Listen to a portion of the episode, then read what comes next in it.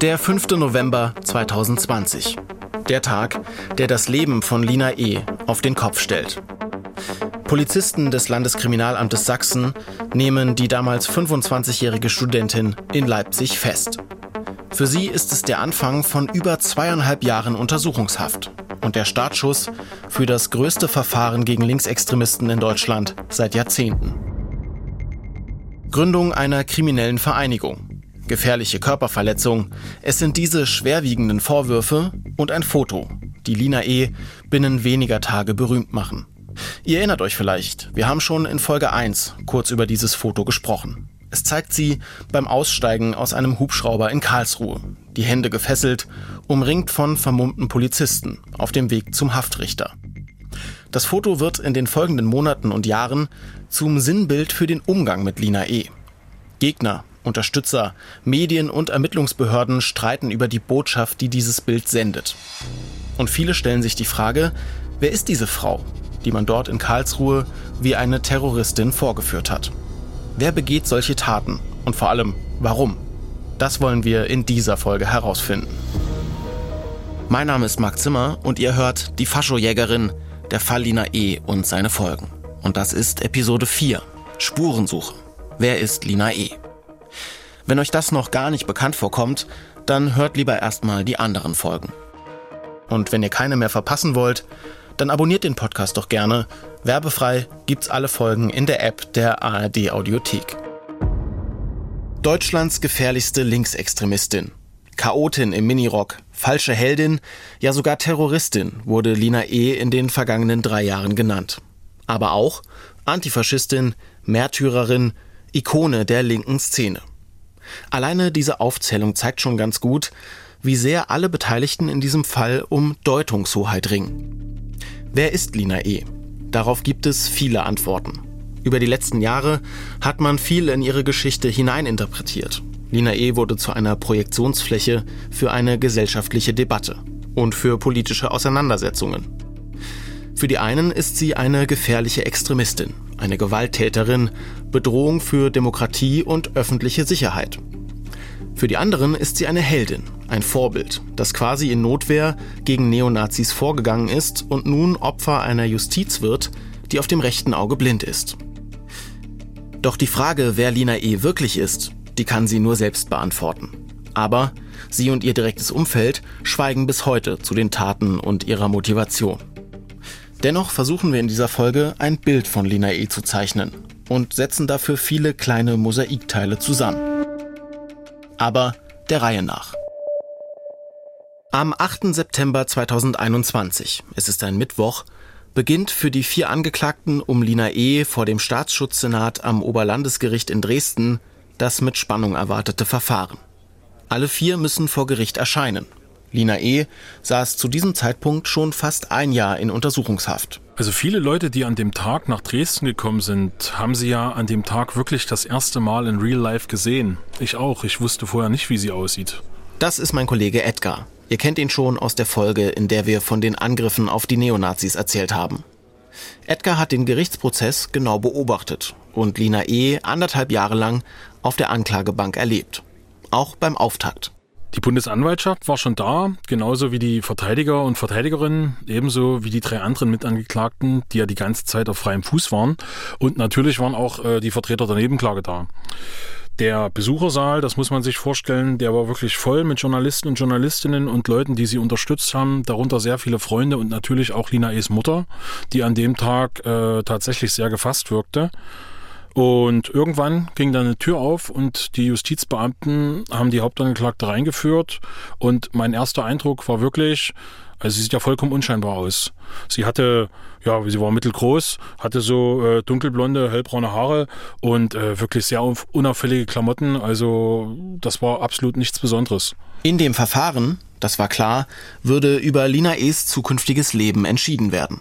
Schließlich drohten ihr ja im Falle einer Verurteilung nicht nur Haft, sondern auch Einschränkungen beispielsweise bei der Berufswahl.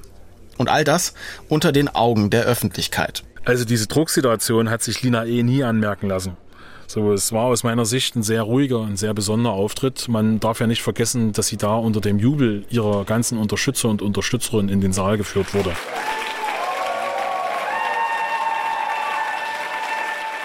Erst als die Kameras aus dem Saal raus waren, hat sie dann angefangen, auch mal äh, denen zuzuwinken und auch ihrer Mutter ab und zu mal ein Lächeln zuzuschicken. Das hat sich natürlich im Laufe des Prozesses nie geändert. Ne? Ganz anders war das da bei äh, ihrem Mitangeklagten Philipp M. Der wurde im Laufe oder am Anfang des Prozesses erstmal ermahnt, weil er seine Mütze äh, aufgelassen hatte und hat sich natürlich dann gleich erstmal eine Rüge vom Vorsitzenden Richter eingefangen. Wie gesagt, Lina E. hat auch während des Verlesens der äh, Anklageschrift und den darin enthaltenen äh, schweren äh, Vorwürfen nie etwas an ihrer Haltung geändert. Ich habe sie im Laufe des Prozesses immer als eine sehr ruhige, sehr besonnene Person wahrgenommen. Vieles von dem, was wir über Lina E. wissen, stammt aus dem, was in den anderthalb Jahren im Gerichtssaal besprochen wurde. Aus Aussagen von Zeugen, Erkenntnissen der Ermittler und Lina E.s Verhalten auf der Anklagebank. Die Bundesanwaltschaft stellt sie in der Anklageschrift als einen der Köpfe der Bande dar. Dabei kam der Angeschuldigten eine herausgehobene Stellung zu. Sie fungierte in mindestens zwei Fällen als Kommandogeberin bei der Tatausführung vor Ort, stellte den von ihr regelmäßig genutzten, auf ihre Mutter zugelassenen Pkw VW Golf mehrfach als Fluchtfahrzeug zur Verfügung und wirkte, sei es im Vorfeld bei der Ausspähung oder am Tatort als unmittelbar Ausführende, aktiv an allen bekannten Vereinigungstaten mit. Zudem war die Angeschuldigte durch ihre Aktivitäten zur Aufklärung künftiger Tatopfer maßgeblich an deren Auswahl beteiligt. Die Bundesanwaltschaft stützt diese Vorwürfe unter anderem auf die Aussagen von Johannes D., dem Kronzeugen. Den kennt ihr schon. Er hat als ehemaliges Mitglied der Gruppe mit den Ermittlern kooperiert und umfassend ausgesagt. Man muss an der Stelle dazu sagen, die Verteidigung, die kritisiert Johannes D.s Aussagen insgesamt als nicht glaubwürdig. Und das Gericht, das sieht am Ende zwar eine herausgehobene Stellung Lina Es in der Gruppe, aber keine Rädelsführerschaft. Das und mehr besprechen wir in der nächsten Folge, wenn wir uns ausführlich dem Gerichtsprozess widmen.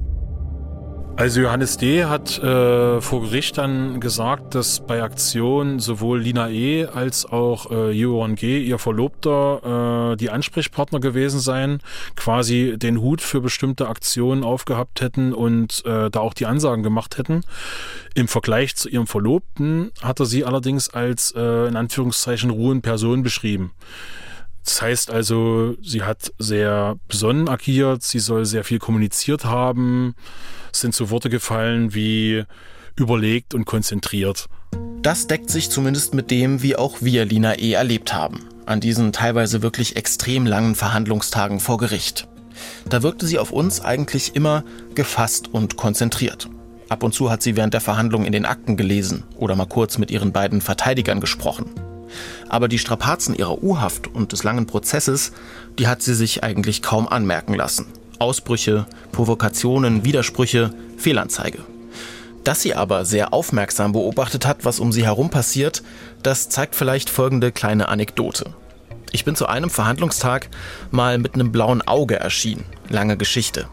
Jedenfalls wurde uns ein paar Tage später aus dem Umfeld von Lina E. dann erzählt, dass sie gefragt habe, was denn dem Journalisten mit dem Pfeilchen eigentlich passiert sei. All das sind natürlich nur Beobachtungen, Interpretationen. Wir haben deshalb versucht, unsere Eindrücke in den vergangenen Monaten immer wieder zu überprüfen. Aber das hat sich extrem schwierig gestaltet. Am liebsten wollten wir natürlich mit Lina E. selbst sprechen. Mehrfach haben wir ihre Anwälte nach einem Interview gefragt, aber äußern will sie sich derzeit nicht. Auch ihre Mutter hätten wir gerne zu dem Fall gesprochen. Wir haben sie immer wieder angefragt. Erst bei unseren kurzen Treffen bei Gericht, später über die Anwälte ihrer Tochter, über Freunde und Bekannte und wir haben ihr auch einen Brief geschrieben, in dem wir unser Anliegen schildern. Aber auch sie schweigt. Und ganz ehrlich, wir können das verstehen. Zum einen steht eine Revision an. Das Verfahren geht also in eine weitere Runde. Da könnte es kontraproduktiv sein, vorher mit der Presse zu sprechen. Und zum anderen, das hören wir aus dem Umfeld immer wieder, habe Lina E. in den vergangenen drei Jahren auch genug in der Öffentlichkeit gestanden. Auch für Familie und Freunde sei der Prozess sehr kräftezehrend gewesen. Man wolle im Moment einfach seine Ruhe haben. Auch das verständlich. Wir haben dann mit alten Freunden gesprochen, mit Weggefährten, ehemaligen Kollegen und Chefs, mit Leuten, die sie an der Uni erlebt haben. Doch sie alle wollten sich nicht öffentlich äußern. Und diese Absagen, die waren manchmal ganz schön ernüchternd, weil viele uns verraten haben, dass sie eigentlich gerne das Bild gerade rücken würden, das aus ihrer Sicht Behörden und Medien von Lina E. gezeichnet haben. Aber aus Respekt vor dem Wunsch der Familie nach Ruhe schweigen auch sie. Ihr merkt jetzt schon, diese Folge hat uns bei der Arbeit an diesem Podcast mit Abstand am meisten Kopfzerbrechen bereitet. Wir haben deshalb versucht, uns bei der Recherche immer wieder die Frage zu stellen, was an persönlichen Informationen ist jetzt für die Betrachtung des Falls relevant und was nicht. Mit diesem Gedanken im Hinterkopf haben wir versucht, uns folgender Frage zu nähern. Wer ist Lina E? Ihr erinnert euch an die letzte Folge, als wir die Leipziger linken Politikerin Juliane Nagel zum Interview getroffen haben. Da ging es um Konnewitz und den Leipziger Süden, wo Lina E. gewohnt hat. Nagel hat uns aber auch verraten, dass sie die Studentin schon vor ihrer Verhaftung ein paar Mal bei Demos und Veranstaltungen erlebt hat. Und wir wollten natürlich wissen, wie war sie so? Das Bild, das Nagel von Lina E. bekommen hat, das deckt sich mit unseren Eindrücken aus dem Gerichtssaal. Also ich kenne drei der vier schon aus dem politischen Alltag. Habe jetzt äh, explizit Dina nicht so als die super aktive Person in politischer Bündnisarbeit oder Demovorbereitung wahrgenommen. Ne? Sie war in unserem Laden, hat sich auch mal Transparent äh, ausgeliehen, hat mal ein Gespräch äh, gesucht, sich beraten lassen, äh, was vorbereitet. Also es gab so dieses normale politische Engagement, ähm, das Aktivistinnen und Aktivisten so machen das äh, ist auf jeden Fall vorhanden bei ihr und bei den anderen auch. Ja. Nina habe ich als sehr zurückhaltend, sehr ruhig, ähm, sehr zurückgenommen äh, wahrgenommen. Jetzt gar nicht so eine Frontfrau, die irgendwie selbstbewusst ähm, die Fahne vorne trägt, sondern ja, genau, eher eine ruhige Person. Die schwerwiegenden Vorwürfe gegen Lina E., dass sie plötzlich als einer der angeblichen Köpfe einer kriminellen Vereinigung verhaftet wurde, all das hätte Nagel nie erwartet die Zuschreibungen, äh, die sie bekommen hat, die so, ähm, die inszeniert wurden, aber die dann auch in der Anklageschrift so niedergelegt waren, die haben mich schon überrascht und waren auf jeden Fall ein Kontrast zu dem, wie ich sie so kennengelernt habe. Nagel hat Lina E. aber nur flüchtig kennengelernt, sagt sie. Insofern könne sie nicht viel zu ihrer Person sagen. Ganz anders Ulrich von Klingräf, einer der Anwälte von Lina E. 98 Tage gemeinsam vor Gericht. Dazu viele weitere Treffen und Gespräche, da lernt man sich kennen. Als wir ihn in seiner Berliner Kanzlei zum Interview treffen, fragen wir ihn deshalb auch, was für ein Mensch seine Mandantin ist. Er will uns eigentlich auch nichts Persönliches über sie verraten, gibt aber dann doch einen kleinen Einblick. Frau E. ist mental sehr stark, das kann man sagen.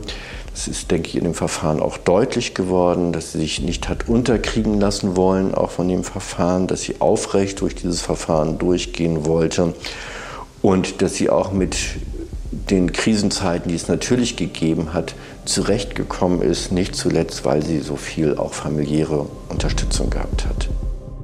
So hat sie auch im Prozess gewirkt. Wenn sie den Gerichtssaal betreten hat, dann hat ihr Blick als erstes ihre Mama auf den Zuschauerbänken gesucht. Ihr galt immer ihr erstes Lächeln. Und die Mutter, die hat dann durch die Glasscheibe zurückgewunken und auch ihrer Tochter manchmal so einen kleinen Kuss zugeworfen. Immer wieder winkt Lina E. also Leuten im Publikum zu, alten Freundinnen zum Beispiel auch und Freunden. Manchmal so demonstrativ, dass es auf uns gewirkt hat, als wollte sie ihren Leuten sagen, macht euch keine Sorgen, das wird schon alles. Sie scheint ein Mensch zu sein, dem Freundschaften und Familie enorm wichtig sind.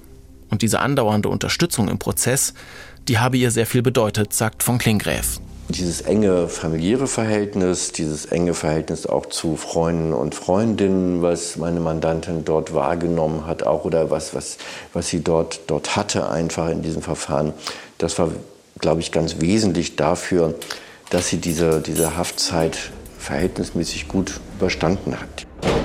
Fast 1000 Tage saß Lina E. in der Justizvollzugsanstalt Chemnitz in Untersuchungshaft. Das ist übrigens dieselbe JVA, in der auch NSU-Terroristin Beate Zschäpe ihre Strafe absitzt. Lina E.s außergewöhnlich lange U-Haft hat das Gericht am Ende im Urteil strafmildernd anerkannt. Denn das macht was mit einem Menschen. Lina E. hat das einmal selbst geschildert. Im März, da gab es anlässlich des Internationalen Frauentags eine Soli-Kundgebung für die inhaftierten Frauen in der JVA Chemnitz. Bei strömendem Regen und Temperaturen unter 10 Grad. Anton und ich waren auch vor Ort. Und auf der Demo, da wurden über Lautsprecher immer wieder so Grußworte der Gefangenen vorgelesen. Auch eins von Lina E. Und darin wird deutlich, wie sehr sie die Haftzeit bedrückt hat. Als erstes danke, dass ihr heute hier seid und den ewig gleichen Durchbrecht. Im Knast grüßt täglich das Murmeltier. Es passiert immer das Gleiche, immer zur gleichen Uhrzeit. Ausnahmen und Abwechslungen sind selten und selber der Blick und selbst der Blick aus dem Fenster auf die immer gleiche Landschaft oder noch schlimmer auf die JVA-Mauer kotzt irgendwann an. Es ist also schön, mal etwas anderes zu sehen und zu erleben. Danke dafür. Gerne, Lina. Lina E. grüßt dann noch ihre Mutter, die sie eine starke Frau nennt. Die Mutter wiederum, die steht draußen mit uns vor den Gefängnismauern und winkt in Richtung der Fenster am Haftgebäude, da wo sie ihre Tochter vermutet. Das ist ein Bild, das uns im Kopf geblieben ist. Genau wie der Moment danach. Es wird dann ein Song für Lina gespielt und ihre Mutter tanzt im Regen, winkt dabei immer wieder rüber über die grauen Gefängnismauern.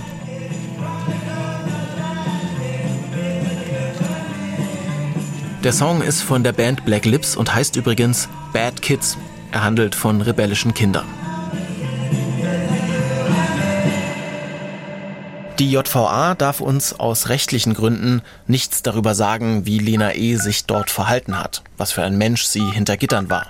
Das Gericht attestiert ihr aber eine gute Führung. Ja, Brinkmann, JVA Chemnitz. Hallo Herr Brinkmann, hier ist Max Zimmer Hallo. von MDR aktuell. Wir wollten wissen, wie Lina E.s Alltag in dieser Zeit ausgesehen hat. Wie sehen denn äh, Zellen aus, beziehungsweise wie sind diese gestaltet? Die Ausstattung ist ja sehr übersichtlich. Es befindet sich für jede Gefangene ein Bett, ein Stuhl, ein Schrank, ein Nachttisch. Wir nennen das so etwas wie eine Bilderleiste, an, den, an der Bilder angebracht werden können, beziehungsweise eine Pintwand. Es gibt eine Toilette, ein Waschbecken. Wir haben in nahezu allen äh, Hafträumen ein Telefon, mit dem Gefangene sogenannte freigeschaltete Rufnummern anrufen können. Verstehe, okay. Und wie sieht denn für eine Inhaftierte in der U-Haft so ein typischer Tag dann aus bei Ihnen? Ein typischer Tagesablauf fängt an in der Regel morgens um 6 Uhr und an Wochenenden gegen 9 Uhr gibt es ein sogenanntes Wecken. Dann können die Gefangenen in aller Regel in ihrem Haftraum sich waschen oder auch in den im Flur äh, befindlichen Duschbereichen duschen. Dann geht's zur Arbeit, zum Beispiel in der Küche, in der Wäscherei oder in der Näherei. Lina E. hat sich tagsüber handwerklich weitergebildet und eine Tischlerinnenlehre angefangen. Das hat sie vor Gericht mal geschildert. Neben der Arbeit gibt's auch Freizeitangebote wie zum Beispiel eine Volleyballgruppe, Aerobic oder auch Zeichen- und Bastelkurse, sagt JVA-Sprecher Brinkmann. Aus der Gefangenenzeitung wissen wir, dass Lina Ehemal das dortige Kreuzworträtsel gewonnen hat. Dann findet in der Woche montags bis Freitag grundsätzlich gegen 20 Uhr der Einschluss. Am Wochenende ist der Einschluss deutlich früher. Findet schon um 16.30 Uhr statt. Und was ich zum Beispiel nicht wusste, die Regeln in der U-Haft, die sind teilweise strenger als bei normaler Haft, etwa um Absprachen unter Tatverdächtigen zu verhindern. Und in der U-Haft gibt es häufig Beschränkungen der Außenkontakte.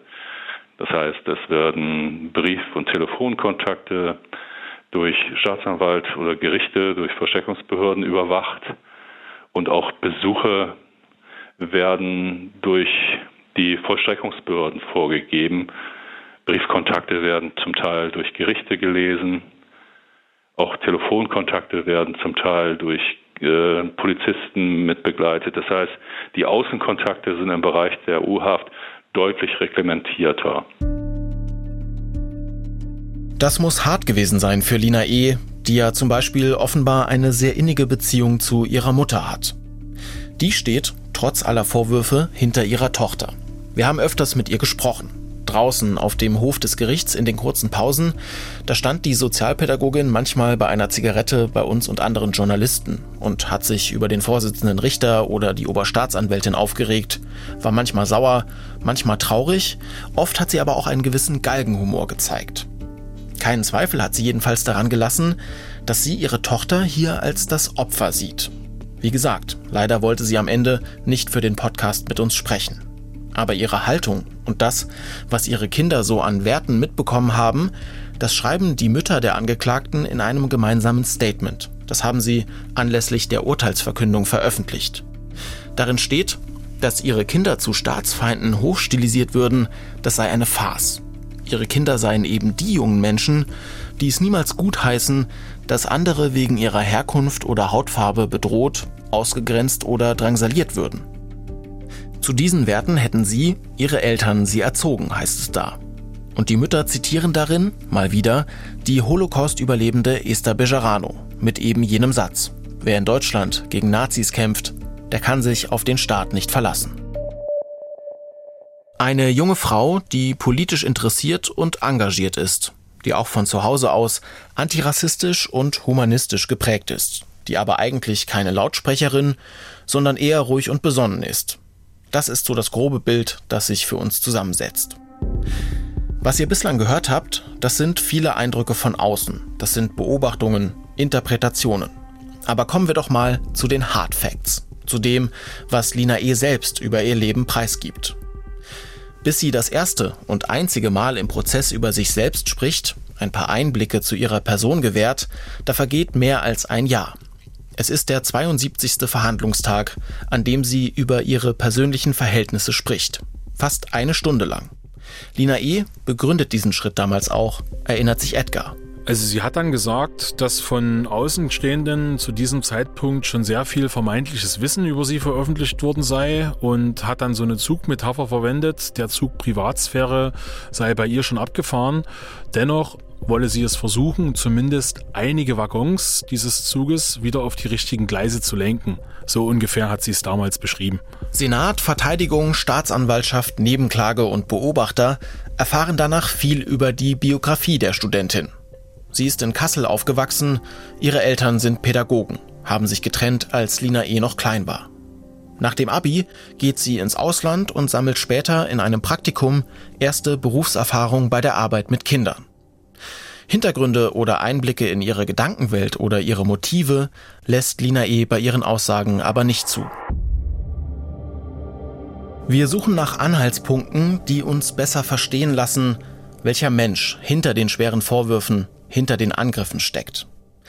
Anton und ich steigen deshalb im Sommer in den Zug nach Kassel. Hier, wo Lina E. aufgewachsen ist, da erinnert auf den ersten Blick wenig an sie. In Leipzig, da muss man ja nicht weit laufen, bis einem zum Beispiel die ersten Free Lina Graffiti begegnen. In Kassel laufen wir also vom Bahnhof durch die Hitze zum größten Platz der Stadt. Und dort treffen wir Matthias Lohr. Er kommt mit dem Rad und wir treffen ihn am Denkmal von Friedrich II. von Hessen-Kassel.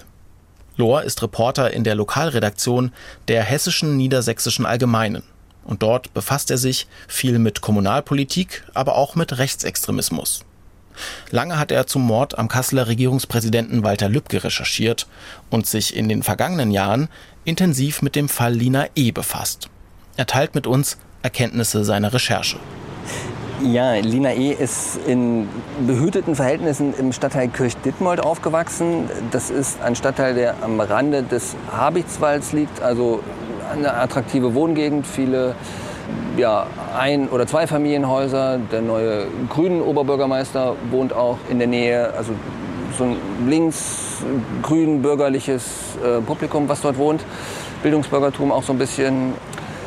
Äh, sie ist dann auf, die, auf eine Gesamtschule gegangen und später auf die Jakob-Grimm-Schule, wo auch andere Prominente wie Milky Chance, die, die Musiker, ihr Abitur gemacht haben. Äh, und sie hat im Stadtteil Wilhelmshöhe, das ist so mit eines der attraktivsten hier in Kassel, im Zirkus Ramazzotti, Artistik betrieben und ist dort aufgetreten. Als bekannt wird, dass Lina E. eine Tochter der Stadt ist, löst das in Kassel ganz unterschiedliche Reaktionen aus.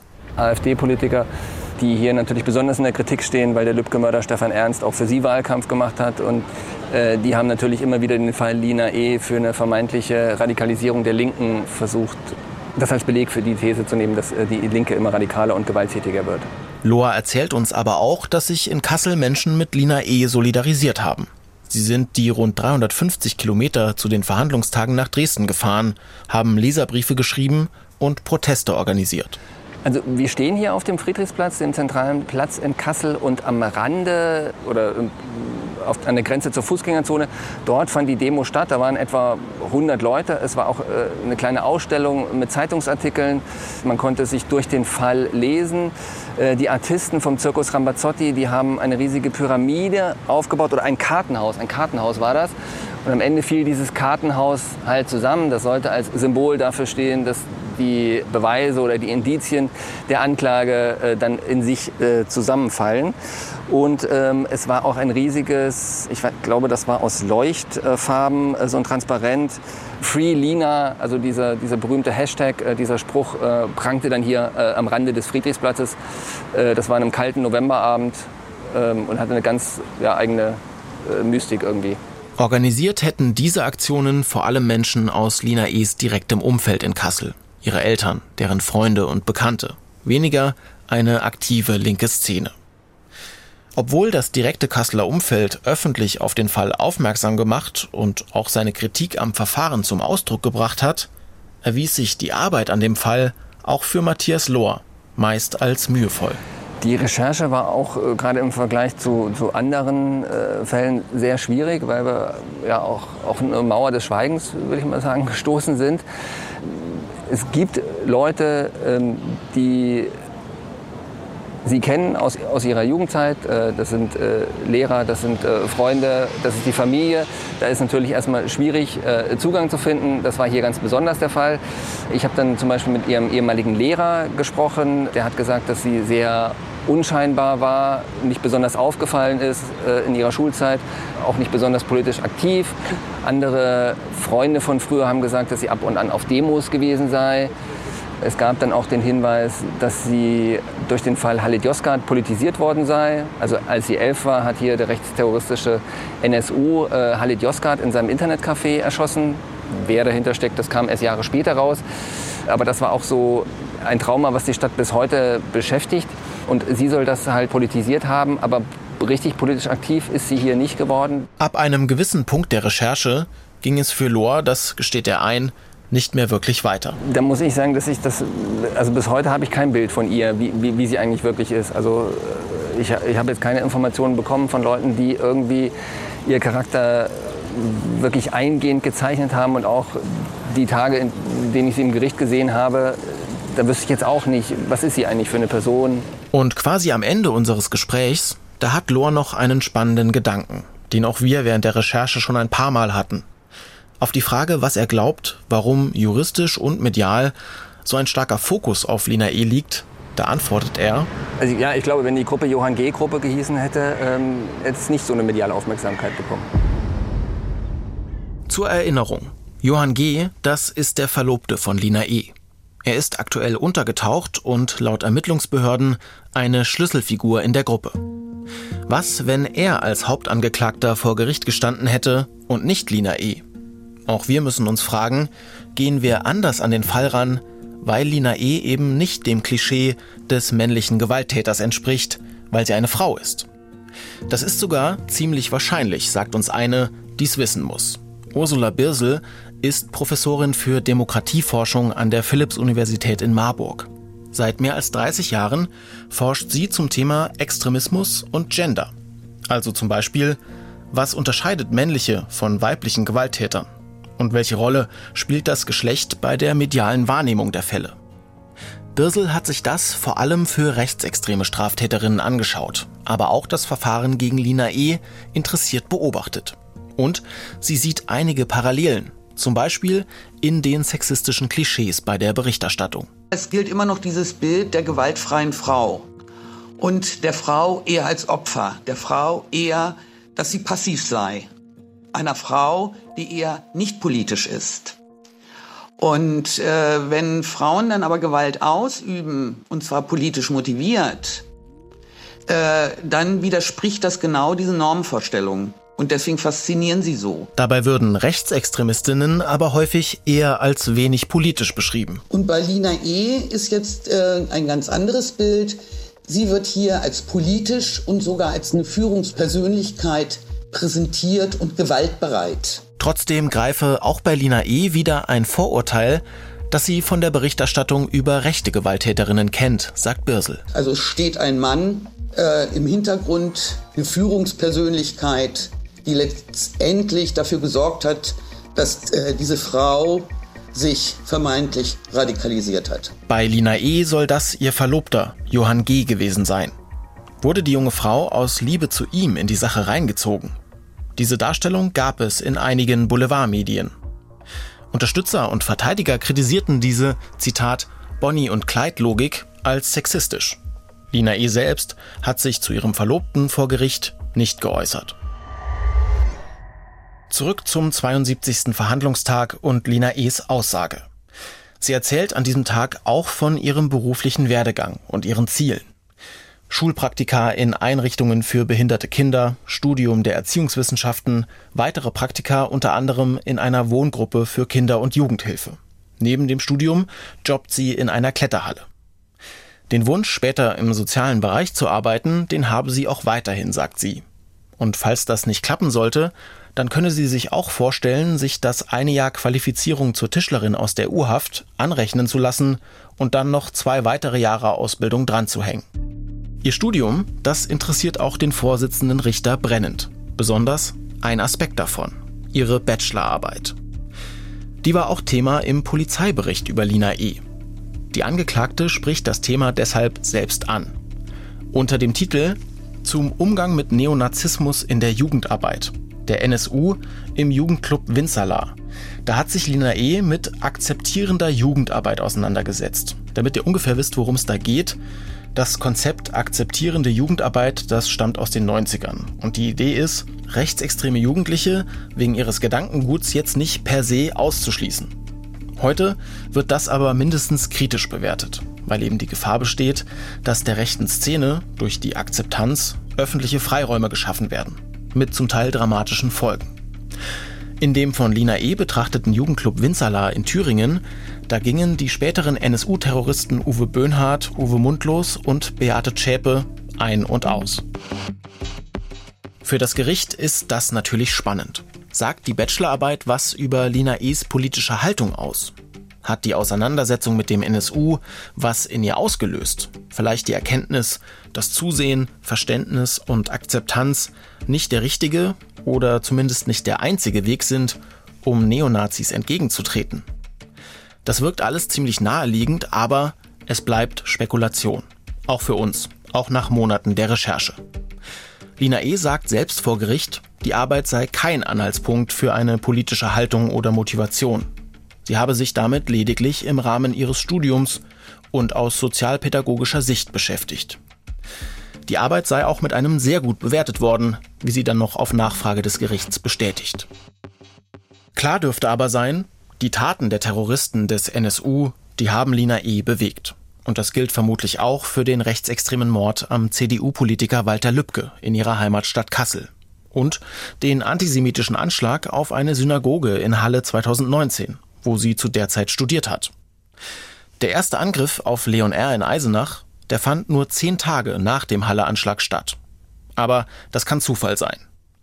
Die Hintergründe der Taten, die Motive, das, was den finalen Impuls gegeben hat, all das bleibt im Dunkeln.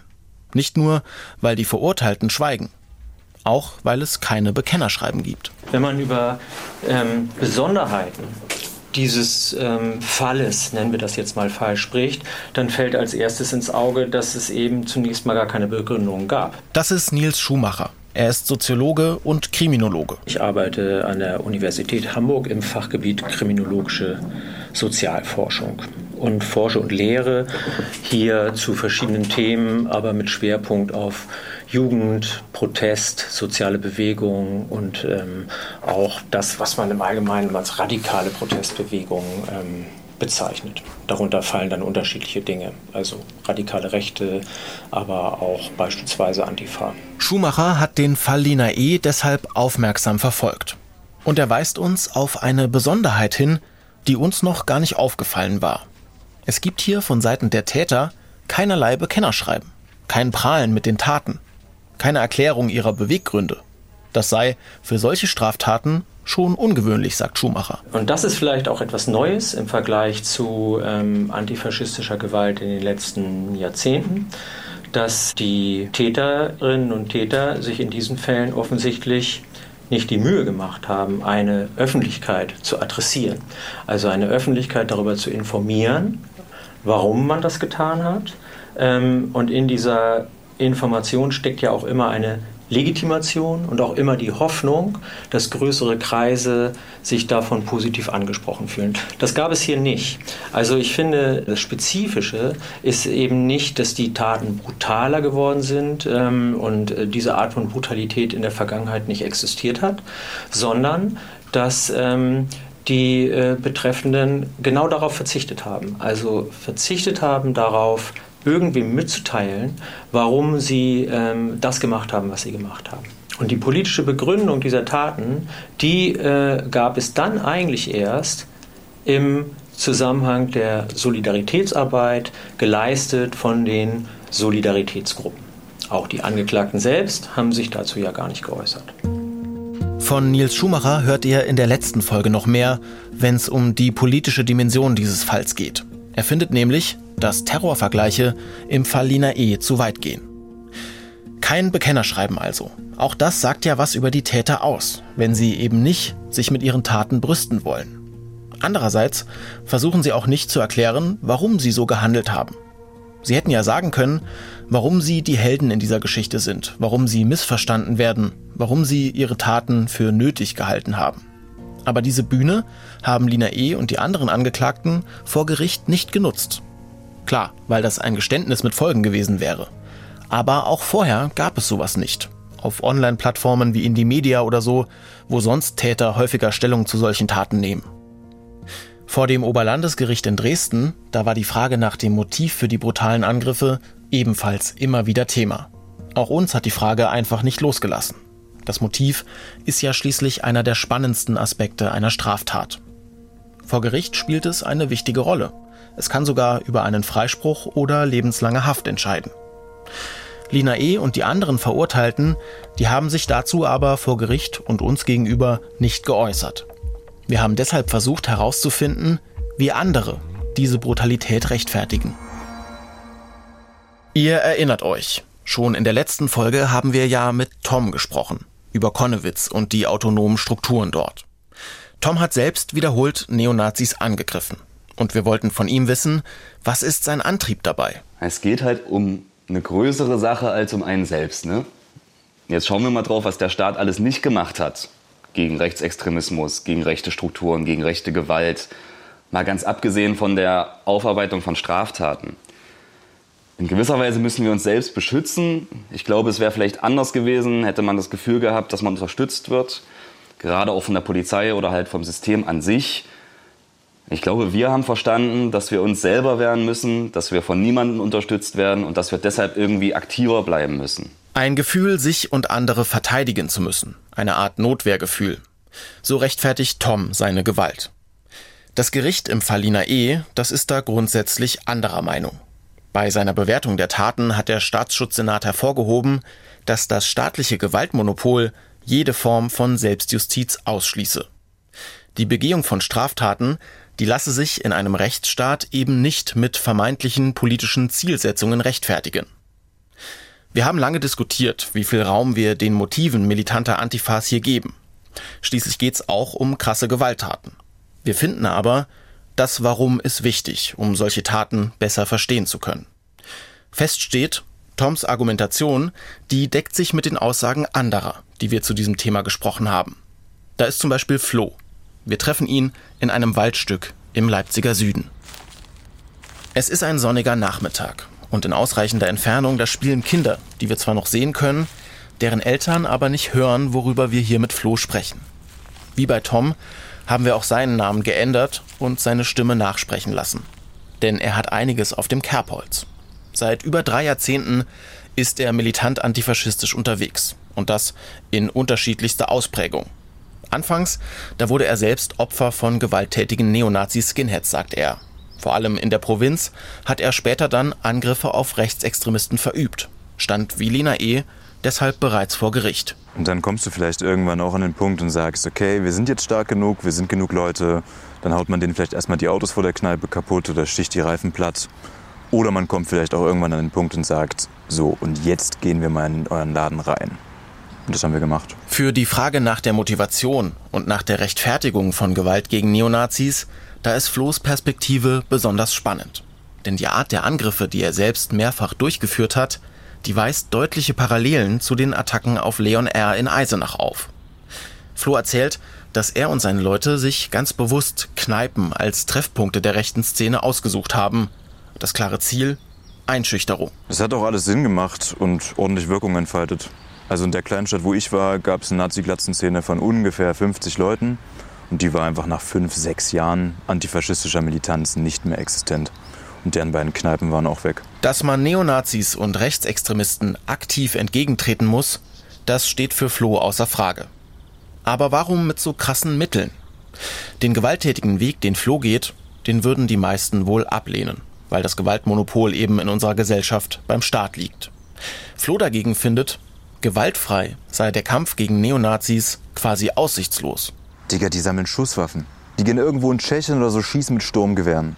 Und dann kommt so, ja, aber die Linke ist genauso schlimm. Nee, die wollen das Schlimme verhindern. Die wollen, dass es keine Atomwaffendivision mehr gibt. Die wollen nicht, dass irgendwelche Leute dazu feiern, dass man die Juden aufschlitzt und dass man Ausländern das Haus anzündet. So. Okay, streitet euch mit denen. Sagt denen, die Mittel sind nicht die richtigen, tut was dagegen und verhindert, dass das stattfindet. Wenn ihr das mit friedlichen Mitteln schafft, macht's doch einfach. Wäre doch schicko. Ich habe auf jeden Fall keinen Bock mehr, mich zu prügeln. Dabei kann man sich verletzen, dabei kann man in den Knast kommen, ist nicht so geil.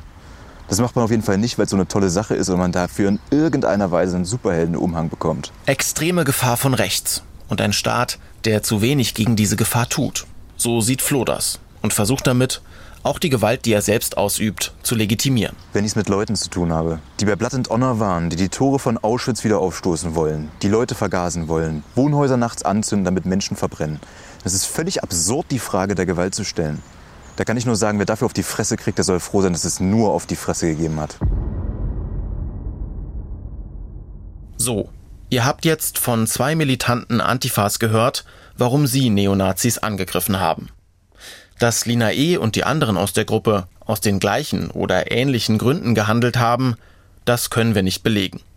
Aber es gibt einige Anhaltspunkte. So haben auch ihre Verteidigerinnen und Verteidiger in ihren Abschlussplädoyers eines immer wieder betont, nämlich dass der Staat zu wenig gegen die Gefahr unternehme, die von Rechtsextremisten ausgeht. Und auch sie haben den berühmten Satz von Esther Bejarano zitiert.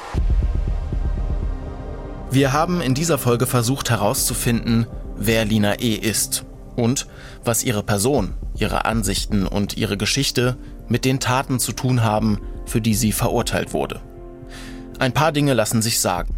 Ein paar Dinge bieten zumindest Interpretationsspielraum, andere bleiben aber völlig im Dunkeln. Es ist aus unserer Sicht zum Beispiel weiterhin nur schwer vorstellbar, wie aus der zurückhaltenden, politisch aktiven Studentin jemand geworden ist, der sich an gewalttätigen Überfällen beteiligt? Was war der Auslöser, der Moment, ab dem ihr brutale Gewalt notwendig erschien? War es ein bestimmtes Ereignis, das sie so wütend oder verzweifelt gemacht hat, oder die Summe der rechtsextremen Vorfälle der letzten Jahre? Und welche Rolle spielte die Gruppe, ihr Umfeld in diesem Prozess?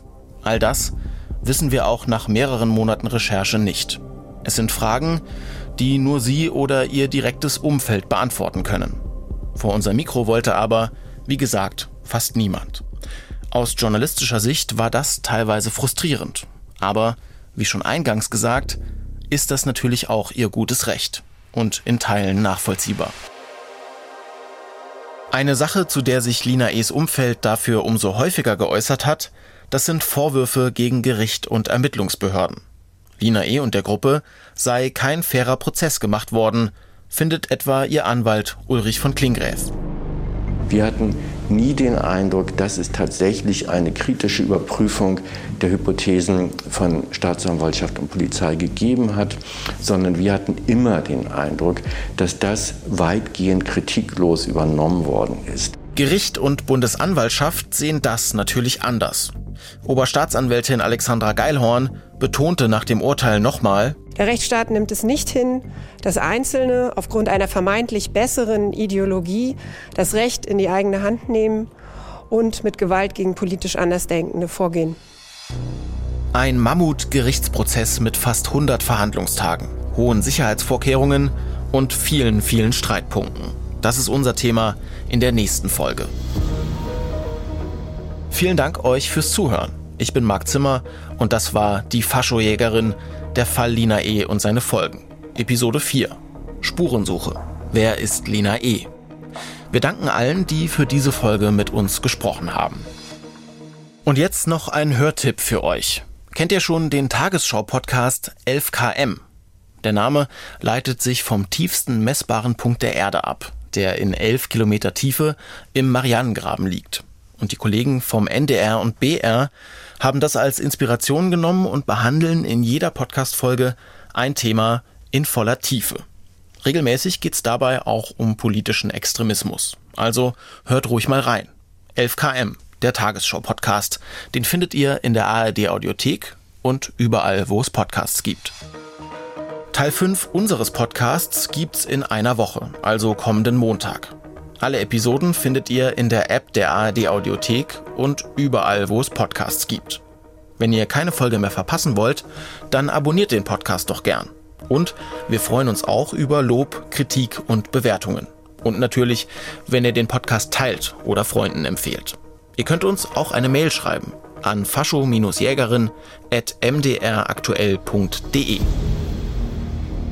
Die Faschojägerin, der Fallina E. und seine Folgen ein Podcast des Mitteldeutschen Rundfunks. Recherche, Story und Produktion Anton Zirk, Edgar Lopez und Marc Zimmer. Redaktion Carsten Heller. Originalmusik Dirk Reichert von GemX Music. Postproduktion Mario Nikolaus und Mario Timmler. Covergestaltung Jessica Brautsch. Projektkoordination Matthias Winkelmann. Projektleitung Mike Herdegen Simonsen.